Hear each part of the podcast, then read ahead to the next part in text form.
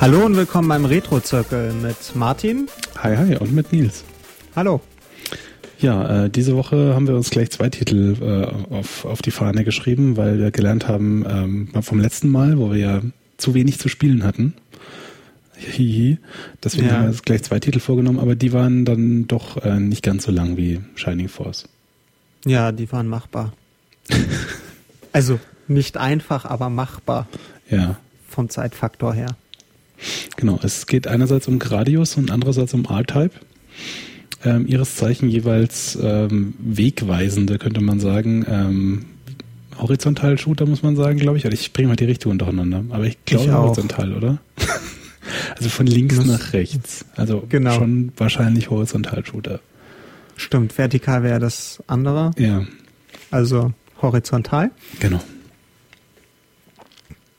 von links nach rechts, viele Gegner von rechts in der Regel. Mhm. Nein, bei A-Type auch von links. Richtig, und von oben und von unten. Ja, so aus allen Richtungen, bei Gradius nur von rechts. Genau. Ja, nee, von links auch ab und zu, aber. Ja, also bei, so bei Gradius fühlt man sich auf jeden Fall nicht ganz so überwältigt. So aus allen Richtungen, sondern nur von, von, von rechts, mehr oder weniger.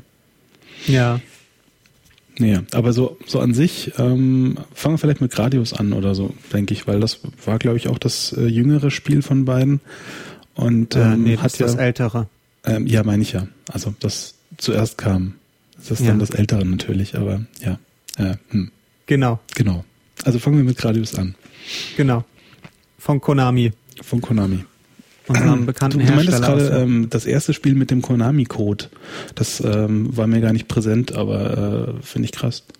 Ja, also dem, also der Mensch, der das auf NES portiert hat, der fand es wohl beim Playtesting zu schwer und deswegen hat den Kunden sich einen Cheat eingebaut und hat ihn dann verplant, wieder rauszunehmen in der Release-Version. Hm. Und seitdem zieht sich dieser Konami-Code durch irgendwie mehr oder weniger die ganze Videospiellandschaft. Taucht er bei anderen Firmen auf? Also ich kenne es bei Webseiten. So ja, auch andere Google. Firmen haben, haben glaube ich, den Konami-Code äh, ado ad adoptiert, wollte ich sagen. Okay. Also ich kenne ihn nur bei Konami-Spielen, da funktioniert er eigentlich fast immer. Mhm. Also wer den Konami-Code nicht kennt, Schande, Schande. Schande, Schande. Oben, Asche oben, auf unten, dein unten, Haupt. links, rechts, links, rechts, BA. Genau. Macht in der Regel tolle Dinge, in manchen Spielen auch nicht, dann macht's einen kaputt. Da muss man den irgendwie anders eingeben. Oder nicht, je nachdem. Aber es gibt auch, ich, ich sehe hier gerade in der Liste, es gibt durchaus einige Nicht-Konami-Spiele, die den Code auch unterstützen. Okay, okay. Gut. Also so, die Liste ist, ähm, das scrollt man so ein bisschen hier. Sind nicht wenige. Okay. Ja, war mir so nicht auf dem Schirm. Ich habe es immer bei Konami-Spielen ausprobiert. Konami-Spiel, erstmal Konami-Code eingeben und gucken, was passiert. Natürlich. Ähm, und hier eben ähm, das, das Raumschiff, ähm, das ähm, durchaus nicht einfach durch ähm, die ganze Gegnerflut zu lenken ist. Ja, ist vor allen Dingen am Anfang ziemlich langsam, finde ich.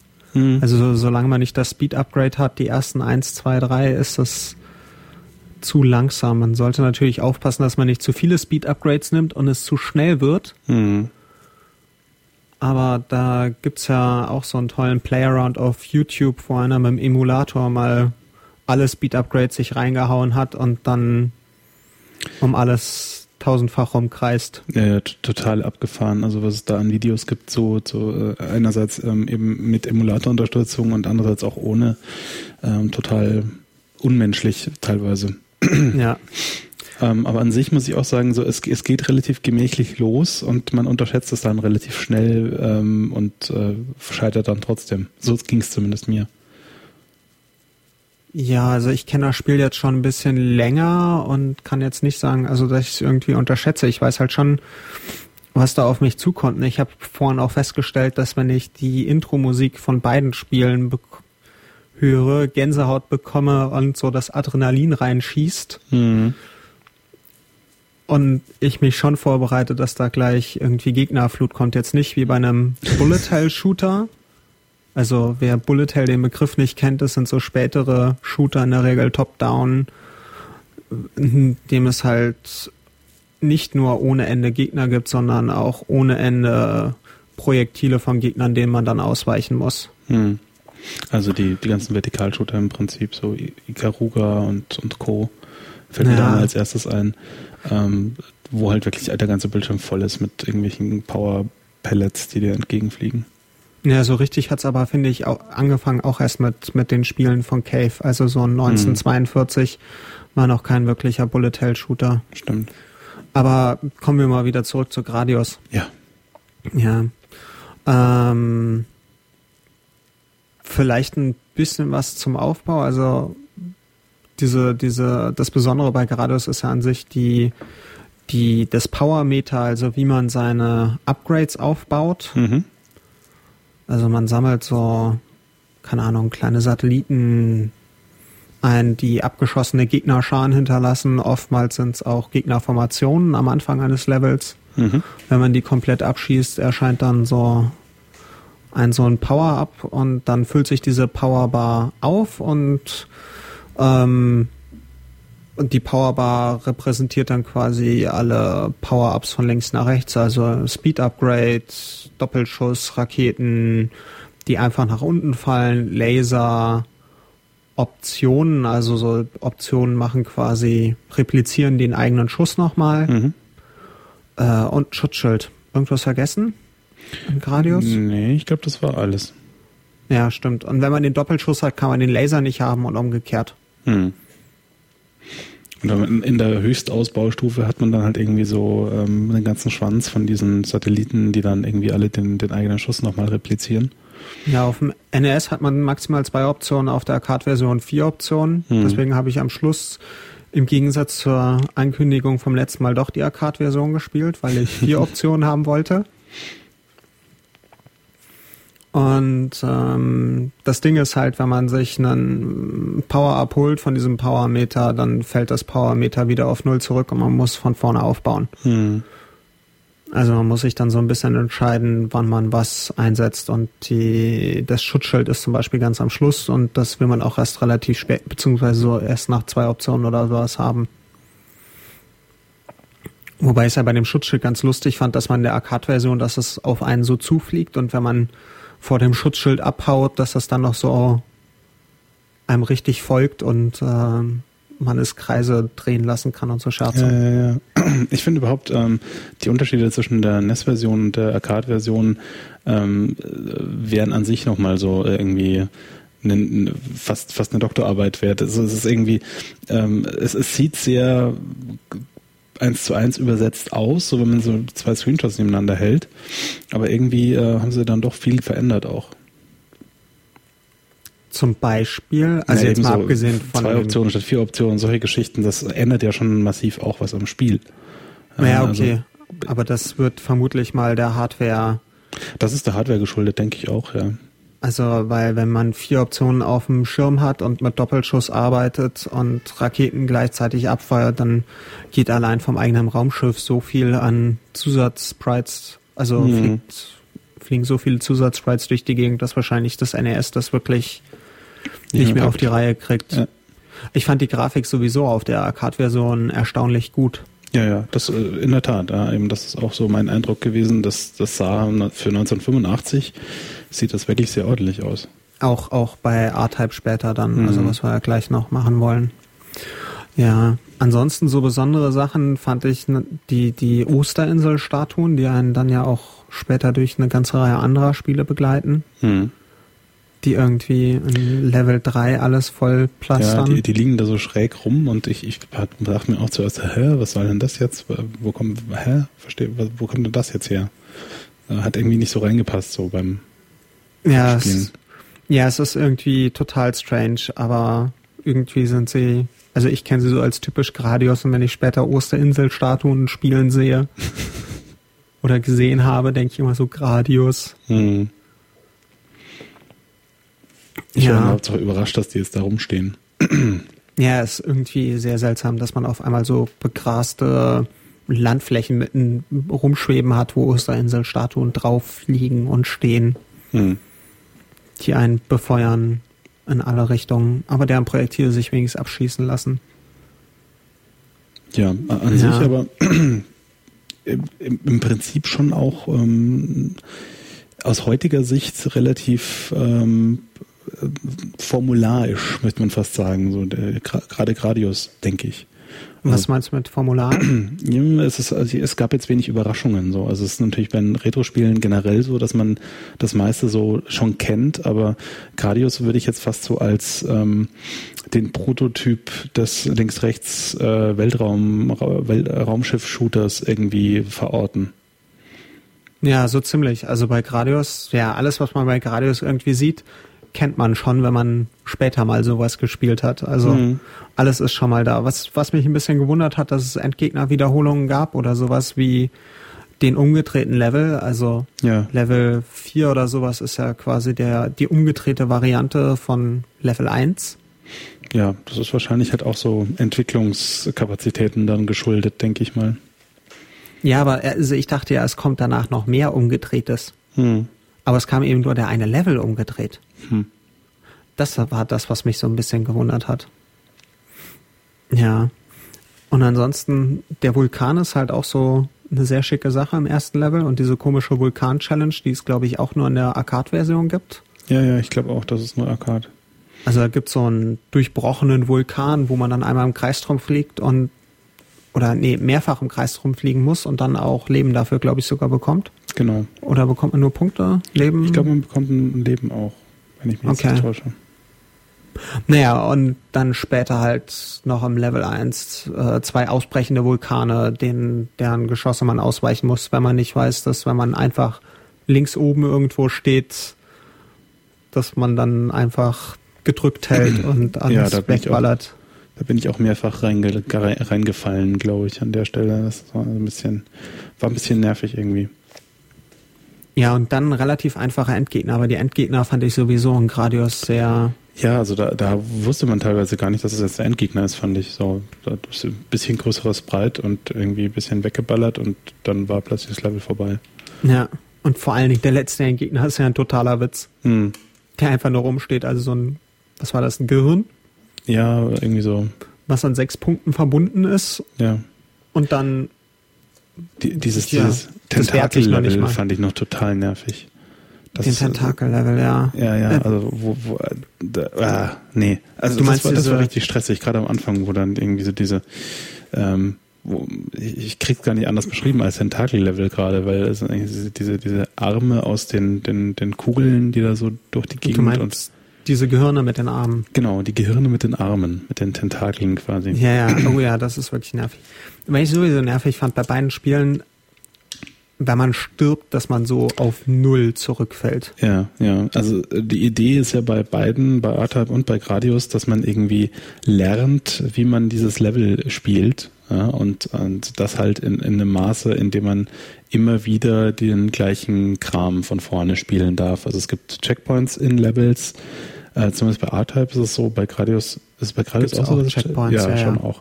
Ähm, und ähm, an dem wirst du zurückgeworfen, darfst dann wieder zwei, drei Bildschirme fliegen, bis du da bist, wo du gestorben bist und dann darfst du den nächsten Versuch starten, ähm, wo denn jetzt strategisch günstig äh, hier zu schießen und äh, vor allem auch zu fliegen ist.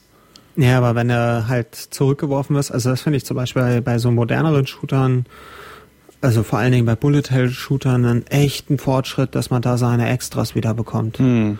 Und nicht von null anfängt, weil man kann vor allen Dingen in den späteren Leveln von Gradius kann man es einfach mal vergessen, wenn man stirbt, dass man da noch weiterkommt. Ja, also wenn man da dann irgendwie nicht die Upgrades hat, dass man irgendwie drei, vier gleichzeitig abschießen kann, äh, dann hat man halt echt verloren. Ja, also da kann man auch gleich Reset drücken und mhm. von vorne anfangen. Und bei R-Type fand ich es ähnlich schlimm. Ist nicht ganz so schlimm, finde ich, aber schon auch. Ja. Naja, wenn man da. Na, kommen wir doch einfach zu R-Type. Ich denke mal, genau. zu Gradius haben wir genug gesagt, oder? Ich denke auch. Ja. Ähm, ich muss sagen, ich bin, ich bin ja eher, wenn ich die Wahl habe zwischen beiden, bin ich eher, eher R-Type. So. Ich auch. Ähm, weil einerseits die Musik, die ist halt so, ähm, die ist wirklich die meine an der Stelle. Gradius ist, äh, habe ich nie so wirklich live mitbekommen. R-Type war schon auch so eine Kindheitserinnerung für mich. Ähm, Gab es ja damals irgendwie für alles. Irgendwie alles, was einen Z80 hatte, konnte der R-Type abspielen inklusive Sinclair ZX Spectrum und, und äh, Atari ST und Commodore C64 und äh, wie sie alle hießen. für den C64, für den C64 hat der, der, der Hülsbeck dann auch die Musik gemacht. Ah, okay. Ja, Und stimmt. Du hast bei der letzten Folge ja C64 R-Type Musik eingespielt. Genau. Und ich wusste gar nicht, was das ist. ja, muss, muss man dabei gewesen sein. Naja, auf jeden Fall ähm, gibt es irgendwie für alles mit äh, Mikrochip, was es damals so gab.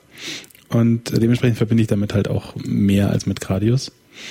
Ähm, und äh, es hat halt auch irgendwie diese, diese äh, Alien-Ästhetik. Äh, also du, du hast ja auch aufgeschrieben, so äh, Giga äh, ist dir dazu eingefallen und das ist halt definitiv so der, der, Artstyle, der da doch das ganze Spiel durch äh, ja, ja, wabert. Im Level 2 sieht man ja irgendwie so Alien-Köpfe äh, aus den Wänden gucken, finde ich. Und das sieht doch sehr gigamäßig aus. Ja, und später auch, auch schon das Cover von, von, von, der, von dem Arca oder der, der Arcade Fly ist es hier in der Wikipedia.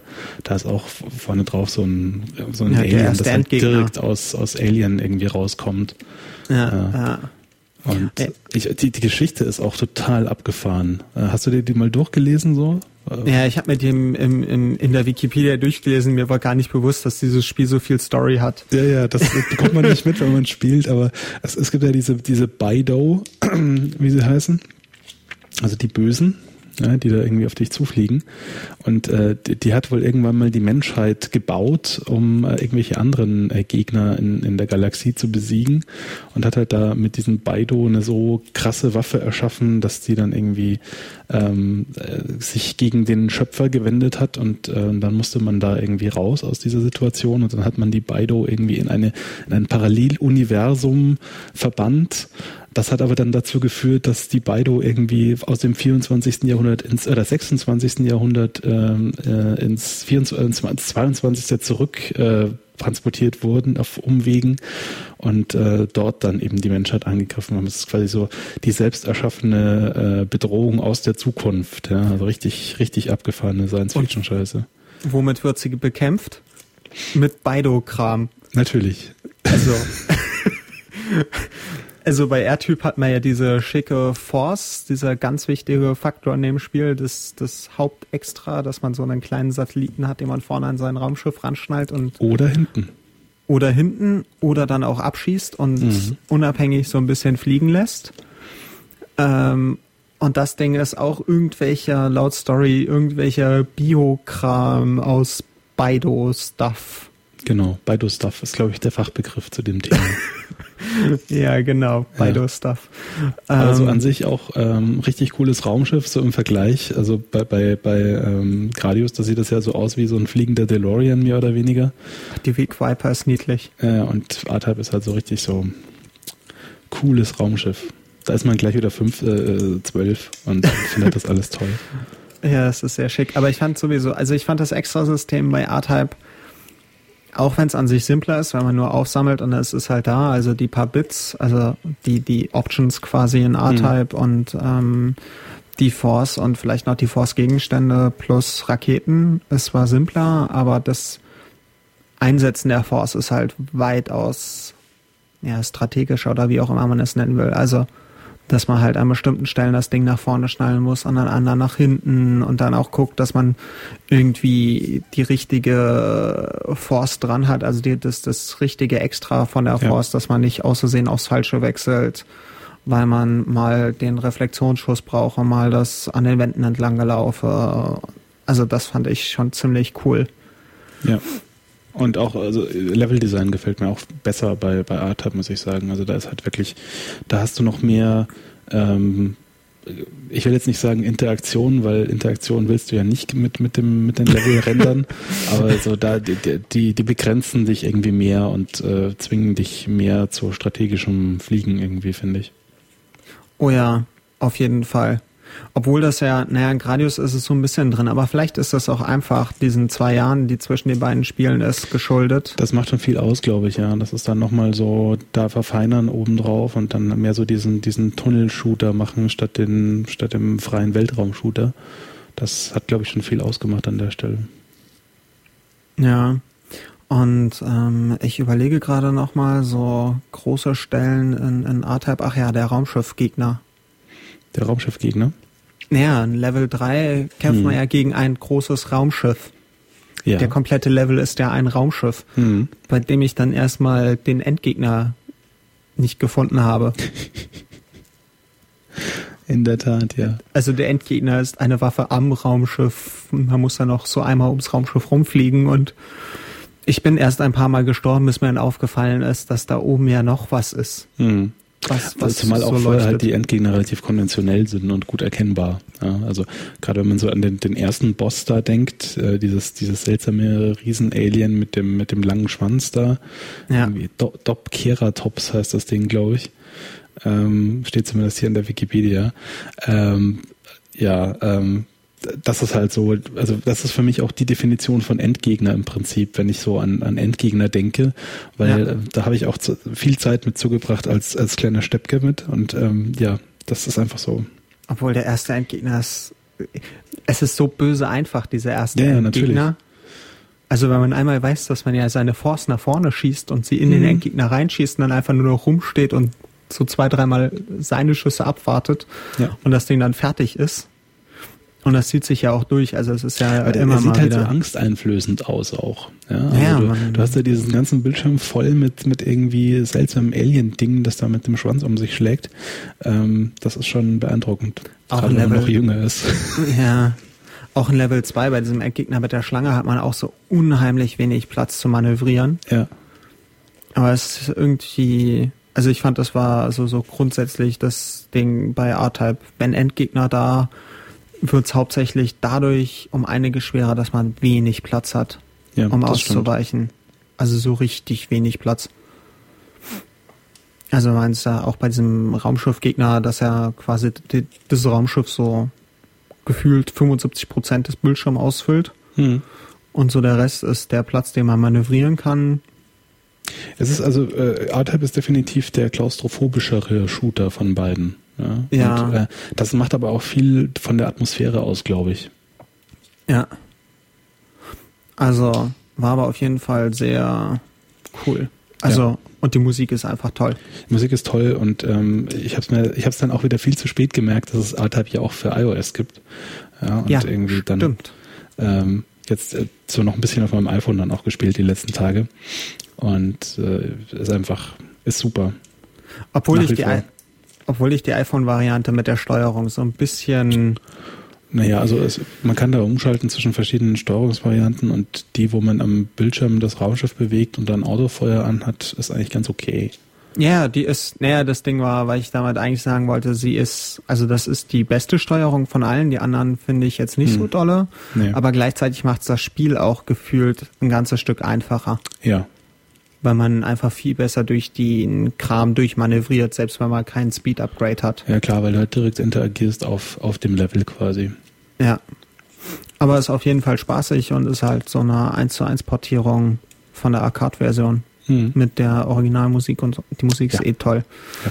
Kann man nur immer Aber wieder sagen. schon drei oder vier Mal gesagt. so, was gab's noch? Oh ja, ein Transformer-Entgegner in Level 4. Hm der mich auch an Shinobi 2 erinnerte. Oh ja, stimmt. Da hat man so ein bisschen äh, das Gefühl, da, da, da sind halt gerade so diese Ideen, die sind gerade zu einem gewissen Zeitpunkt cool. Die sind dann irgendwie in jedem Spiel drin. Obwohl die auch vier Jahre Unterschied haben. Ja, ja, aber irgendwie. Ja. Man hat zumindest das Gefühl, dass es irgendwie so sich gegenseitig beeinflusst. Keine Ahnung, ob das dann wirklich stimmt, aber. Ja. Aber die haben wahrscheinlich damals also ich kann mir sehr gut vorstellen, dass sie damals alle R-Type gespielt haben. Hm. Also vor allen Dingen, wenn man sich überlegt, dass der ganze Kram ja in Japan entwickelt wurde. Ja. Und ähm, dort ja Arcades genauso wie in den USA ja einfach mal richtig populär sind. Also hm. in Japan gehen die Eltern ja schon mit ihren Kindern in die Arcades. Und die Eltern gehen zum Pachinko spielen und die Kinder sitzen an den Automaten. Das ist sowieso, was, was mir aufgefallen ist, auch bei der Recherche zu, zu den beiden Spielen, ist, ähm, es ist abgefahren, ähm, wie viele Spiele es jeweils ähm, dann als Ableger davon gab. Ja, und also IRAM zum Beispiel, also die Firma, die die R-Type gemacht hat, ähm, die lebt ja quasi nur von R-Type-Versionen. Äh, ja, also die haben ja selbst Stimmt. jetzt nicht so wahnsinnig viel anderes Kram gemacht. Ja ähm, irgendwie Ableger von IREM hat dann ähm, ähm, IREM heißen, müssten die heißen. IREMU. Okay, weil die Abkürzung steht wohl für Innovation and Recreational Electronic Media. In der Tat, ja, aber Und so das das japanische Original liest sich IREMU. Okay, Also spricht man die wohl von IREM. okay. Naja, aber äh, ich finde das abgefahren, ähm, wie, wie viel Saft da drin ist in den jeweiligen Titeln, dass sich da so eine Firma über, weiß nicht, 10, 20 Jahre dran, dran äh, erhalten kann. Die Nachfolger sind ja auch, also zwei der Nachfolger und wie ich gelesen habe, sind es wohl auch mit die besten, habe ich viel gespielt und die sind auch richtig cool und das ist R-Type 3 für Super Nintendo. Hm. Also sollten wir irgendwann auch nochmal nehmen. Das ist einfach mal ein Hammer-Spiel. Auch wenn ich diesen Labyrinth-Level verfluche, der auf einmal, man fliegt vorwärts, besiegt den Endgegner und auf einmal fängt der Level an zurück zu scrollen. Und das Ganze auswendig gelernt ist an sich für einen, Ar für einen Arsch, A, weil man es wieder vergessen hat, weil man nicht Mhm. damit rechnet, dass man es jetzt noch braucht. Ja, Und dann, auch noch rückwärts. andersrum kennt man es ja nicht. Und Ja. R-Type Final für die PS2. Ja. Das ist auch sehr cool und sehr empfehlenswert. Also wenn ihr noch eine PS2 rumstehen habt, shoppt euch auf Ebay R-Type Final. Ja, Das ich habe ja, ich habe sogar auf, auf dem PSP damals ähm, R-Type Tactics gespielt. Das ist so ein rundenbasierter ähm, ähm, Strategie-Warfare-Ding ist mit Raumschiffen im R-Type-Universum. Ah, okay. Auch total untypisch für die Serie, aber halt auch so mit ähm, Schiffe, Schiffen, die dann gegeneinander kämpfen und die beide versuchen halt irgendwie Raum zu erobern und du musst ihn, musst sie davon abhalten. Ähm, passt schon irgendwie, aber hätte man halt nicht erwartet unter dem R-Type-Label. Also können sie nicht nur Shooter. Scheint so. Ja. Ja, auf jeden Fall beides sehr coole Spiele, haben ja großen Spaß gemacht. Mhm, definitiv. Ist ähm, nicht nur historisch interessant, sondern also gerade R-Type, ich weiß nicht, wie es dir mit Gradius geht, aber R-Type spiele ich auch so gerne. Auch Gradius spiele ich immer noch gerne. Also Mhm. okay, ich spiele Parodius lieber, das werden wir definitiv auch später nochmal machen, was ja auch so ein Pseudo-Nachfolger von Gradius ist. Ja. Aber Gradius ist auch, finde ich, ein sehr spaßiges Spiel. Ja, und R-Type kann ich auch immer wieder spielen. Also ist halt zwar schwer, aber so dieses komplette Drumherum ist einfach Im wahrsten Top. Sinne ein Klassiker. genau ein absoluter Klassiker. Ja. Ähm, dann können wir an der Stelle eigentlich den Sack zumachen für äh, diese Woche. Genau. Ähm, und dann können wir äh, kurz erwähnen, was wir nächste Woche machen und dann hätten wir eigentlich sogar noch ein Buchreview äh, anzuschließen. Genau. Ja. Ähm, nächste Woche gibt's dann wieder eine Klassiker. Der ein ganzes- so ist, ja. es gibt ja nur Klassiker bei uns. Ja, ja, aber es gibt einen Klassiker, der ein Genre begründet hat, das sich Mhm. Metroidvania nennt. Ja. Und wir nehmen Metroid 1 Ach, fürs. NES. Ja. Ich freue mich auch schon richtig drauf. Ich muss es unbedingt mal auf in der Fassung, ich habe es nur bis zur Mitte oder sowas durchgespielt. Ich muss es unbedingt mal richtig durchspielen. Mit, der, mit dem großen Enthüllungsende. Mit dem, wenn man gut genug ist, wenn man schnell genug spielt. Muss man da schnell genug spielen? Ist ja, das ist abhängig von der Zeit, wie schnell du spielst. Ach, oh. Nur Ja, wenn du es in einer bestimmten Zeit schaffst, also mit umso schneller du bist, umso weniger Rüstung hat Samus Aran an. Okay, verstehe. Auch wieder so ein Ding. Naja. Ja. Aber ähm, ja, Metroid äh, ist, ist ein Begriff, glaube ich. Ähm, spätestens ähm, Metroid Prime sollte dann jeder kennen, auch äh, die Spätgeborenen. Ähm, aber auch äh, vor vor Metroid Prime gab es schon Metroid, damals in 2D und ähm, dem widmen wir uns nächste Woche. Genau. Metroid 1 fürs NES. Super Metroid folgt irgendwann später. Mhm. Metroid 1 fürs NES, ähm, ja, klassische Fassung, klassisches Spiel. Gibt's für NES, gibt's für Game Boy Advanced entweder äh, in einer Classic NES Edition oder wenn man Metroid Zero Mission einmal durchgespielt hat Mhm. und sicherlich auch für Virtual Console, oder? Ja, ja, gibt's für die äh, Virtual Konsole auf der Wii und es gibt wohl auch eine Nintendo DS-Version, wenn ich das richtig sehe. Ja. Okay. Aber die habe ich persönlich noch nie gesehen, deswegen kann ich dazu jetzt. Die kenne ich auch nicht. Also bei Metroid Prime Hunters ist sie meines Wissens nach nicht dabei und aber vielleicht bei dieser Virtual Console Variante für ein DS, die ich aber auch nicht kenne, weil ich kein Nee, es DSi scheint habe. nur Virtual Konsole auf der Wii zu sein. Ich habe Okay. mich wohl verklickt an der Stelle. Ja. Okay. Naja. Ja. Ja, gut. Ähm, dann freuen wir uns darauf. Da gibt's dann nachher noch auch ähm, typische Musik daraus zu hören. Aber vorher sprechen wir noch über ein Buch. Ganz Ja. äh, ganz, ganz ungewöhnlich für uns. Ja, genau. Gamer lesen ja nicht. Ähm, ähm, sie, also, ja, die, die stimmen ja, ja. ja, auch nur und äh, lassen wir das an der Stelle. Ähm, genau. Wir haben gelesen, äh, wie heißt das Buch eigentlich? Ich habe schon wieder vergessen, wie das Super Buch hieß. Super Mario Bros. Super Mario. Ich habe es jetzt hier auch nicht rumliegen. Mann, Ach, wir sind ähm, so gut vorbereitet. ähm, das war irgendwie How Mario Con Conquered the World oder so ähnlich. How ähm, Nintendo Conquered America. Genau. Super, ich glaube Super Mario Bros. How Nintendo Conquered America und wir verlinken das nochmal einfach. Wir verlinken das einfach, aber du hast den Titel schon äh, äh, perfekt wiedergegeben. Okay. Ähm, geschrieben hat das Ganze der Jeff Ryan. Ähm, und ich glaube, den Jeff Ryan, den kennt man als äh, Autor bei Wired, wenn ich mich nicht täusche. Also ich weiß nur, dass er irgendwie Autor für Videospiele ist und seiner Aussage selbst nach war er das ja, hat er so ja nicht angefangen, sondern er wurde gefragt, ob er da mal irgendwie was zu schreiben kann, hat's geschrieben, daraufhin wurde der entsprechende Freelancer gefeuert. Genau. Und seitdem ist er Videospielautor. Richtig. Und äh, jetzt hat er ein Buch geschrieben, eben ähm, mit Fokus auf Super Mario ähm, und äh, der ganzen Geschichte, Geschichten, die dahinter hängen. Ja, also ich muss sagen, ähm, es ist mir so ein bisschen, also ich habe es irgendwie in mehr oder weniger einem Rutsch durchgelesen und es war mir so ein bisschen zu dünn. Ja, es ist ähm, jetzt gar nicht so sehr vom Umfang her, sondern einfach nur von den Anekdoten, die er aneinander reiht, weil das meiste davon kannte ich schon.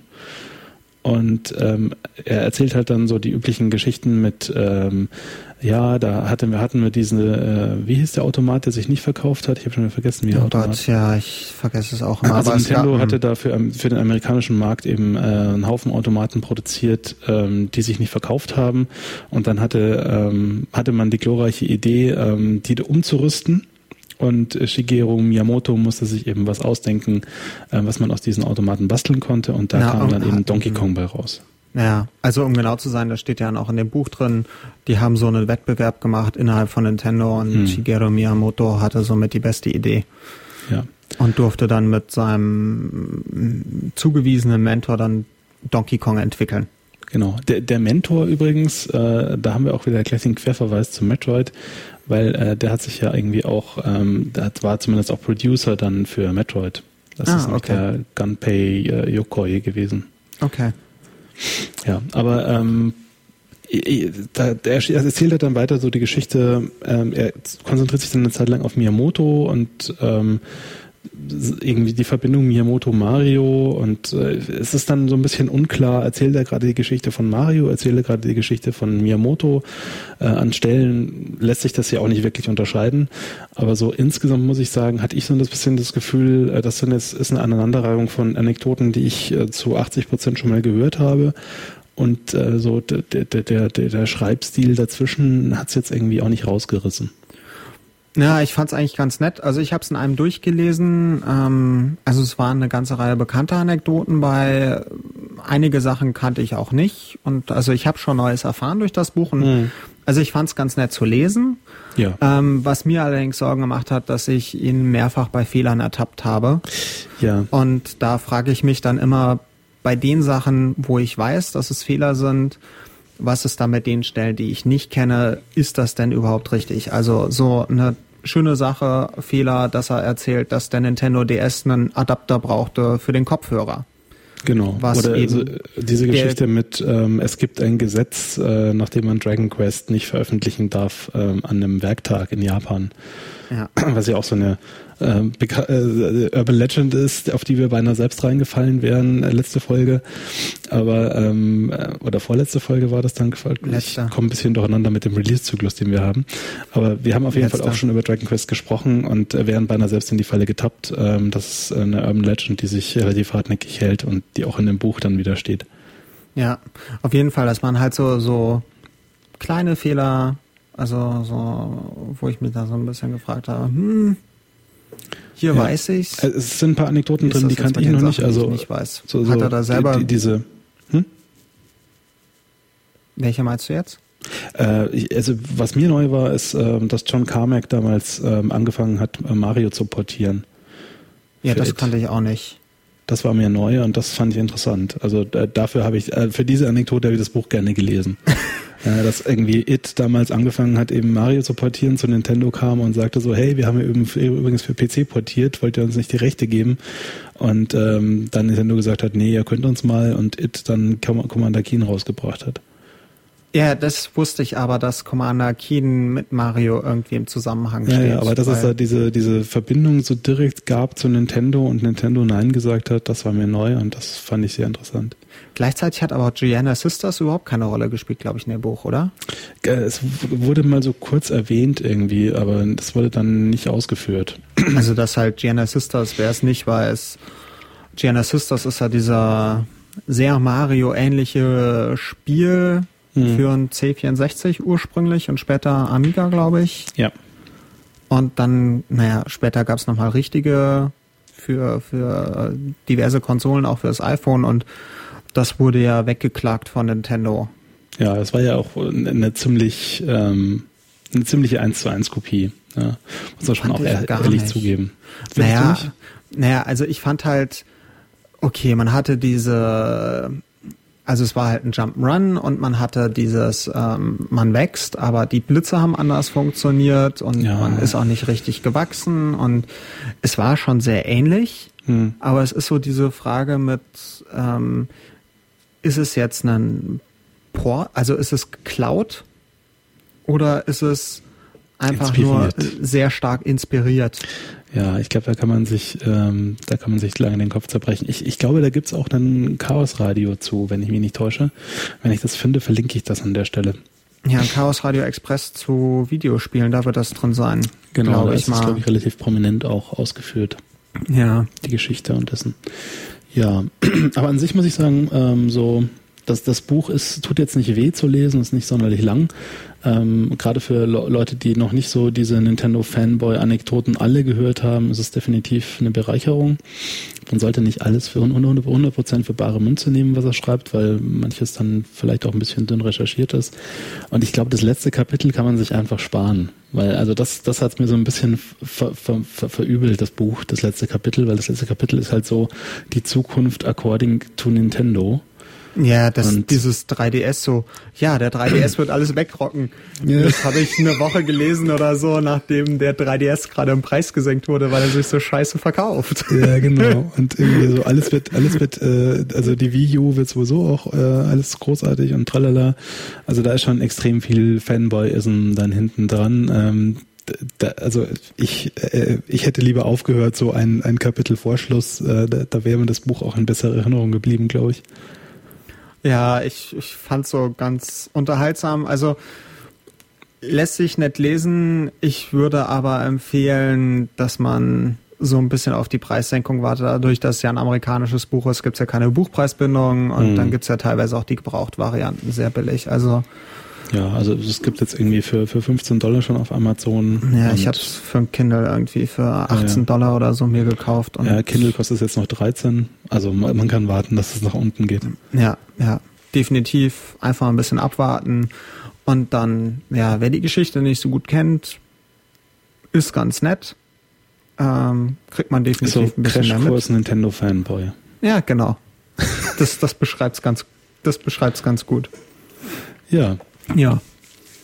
Und dann sind wir eigentlich fertig für die Woche, oder? Ja, genau. Sind also. wir auch wieder ein bisschen über der Zeit so insgesamt, aber wenn wir hier ein Bonuslevel noch anschließen, dann ist das, glaube ich, auch erlaubt.